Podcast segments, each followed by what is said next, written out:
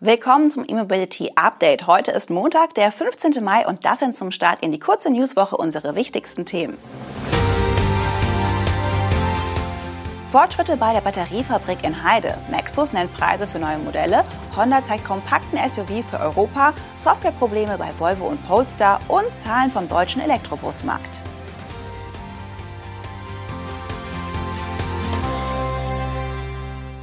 Die Vorbereitungen des schwedischen Batteriezellenherstellers Northvolt für eine Fabrik in Deutschland kommen voran. So haben die beiden Standortgemeinden in Schleswig-Holstein die nächste Phase des Genehmigungsverfahrens eingeläutet. Außerdem kann Northvolt mit einer umfassenden Förderung rechnen. Das geht aus einer gemeinsamen Mitteilung des Bundeswirtschaftsministeriums, der Landesregierung Schleswig-Holsteins und von Northvolt hervor. Noch in diesem Jahr sollen in Heide die Vorarbeiten für den Bau der Fabrik beginnen und die endgültige Baugenehmigung vorliegen. Die Auslieferung von Batteriezellen aus Schleswig-Holstein soll bereits im Jahr 2026 beginnen. Nach dem Hochlauf der Fabrik wollen die Schweden das jährliche Produktionsvolumen auf 60 Gigawattstunden bringen. Damit können rund eine Million Elektrofahrzeuge mit Batteriezellen aus deutscher Produktion bestückt werden. Zusätzlich zur bestehenden Förderung soll Northvolt weitere Mittel auf der Grundlage des neuen Temporary Crisis and Transition Framework der EU erhalten.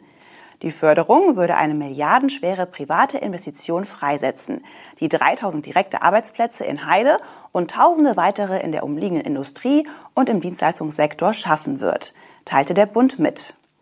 Bundeswirtschaftsminister Robert Habeck kommentiert, dass sich Deutschland damit auf eines der wichtigsten Leuchtturmprojekte der Energie- und Verkehrswende freuen könne. Für den Standort Deutschland ist das auch ein teuer erkaufter Punktsieg im Wettrennen mit den USA. Denn zwischenzeitlich sah es so aus, als könnte Northvolt den Plan für die deutsche Fabrik wegen der üppigen US-Subventionen auf Eis legen. Nun überlegt Northvolt, zwei Fabriken parallel zu bauen. Das Werk in Schleswig-Holstein und ein weiteres in Nordamerika. Entschieden sei dies aber noch nicht. Die chinesischstämmige Marke Maxus hat die Bestellbücher für ihren Elektrovan Mifa 9 geöffnet. Der Siebensitzer startet in Deutschland zu Brutto-Listenpreisen ab rund 69.000 Euro. Auch der elektrische Pickup T90 EV ist in Deutschland inzwischen bestellbar. Dazu gleich mehr. Beide Modelle hatte Maxus vergangenes Jahr auf der Commercial Vehicle Show in Birmingham vorgestellt. Mit dem Van Mifa 9 dringt die bisher für ihre Transporter bekannte Marke nun auch ins Pkw-Segment vor. Der elektrische Siebensitzer ist 5,27 Meter lang und glatte 2 Meter breit. Mit einer 90 Kilowattstunden großen Batterie soll im Mifa 9 eine Reichweite von 440 Kilometern möglich sein. Die Ladezeit von 30 auf 80 Minuten an einer DC-Säule gibt Maxus mit rund 30 Minuten an. Für das AC-Laden ist ab Werk ein 11 kW Onboard-Lader verbaut. Auch für den E-Pickup Maxus T90 EV sind in Deutschland seit einigen Wochen die Bestellbücher geöffnet. Das Modell kostet hierzulande knapp 55.000 Euro netto. Der LFP-Akku kommt hier auf einem Energiegehalt von 89 Kilowattstunden und die Reichweite beziffert der Hersteller auf 330 Kilometer.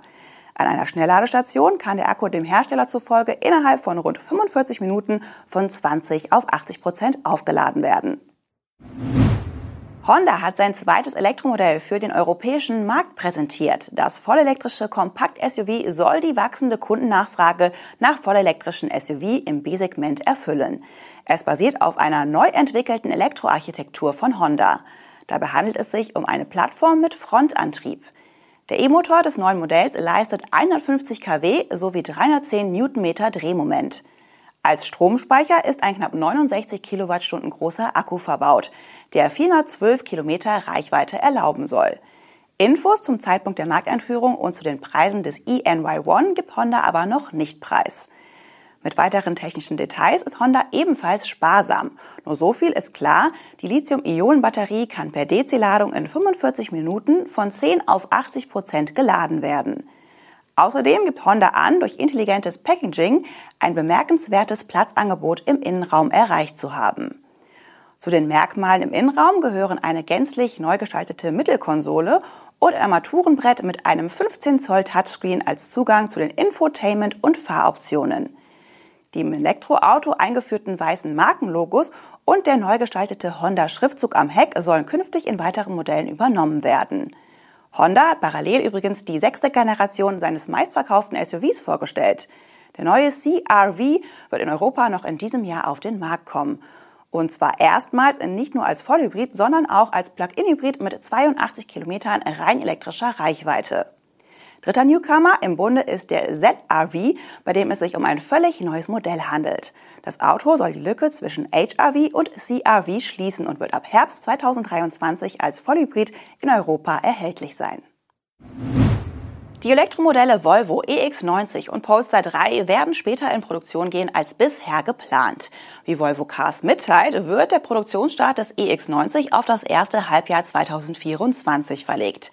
Der Hersteller benötigt demnach mehr Zeit für die Fertigstellung der Software. Ursprünglich sollte der Volvo EX90 noch in diesem Jahr vom Band laufen.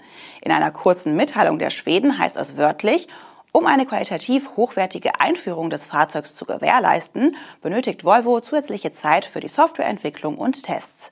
Nähere Details nennt Volvo nicht. Somit ist derzeit auch nicht klar, ob es sich um die Software für den E-Antrieb, die Assistenzsysteme wie das automatisierte Fahren oder um die Software für das zentrale Bedien- und Infotainment-System handelt.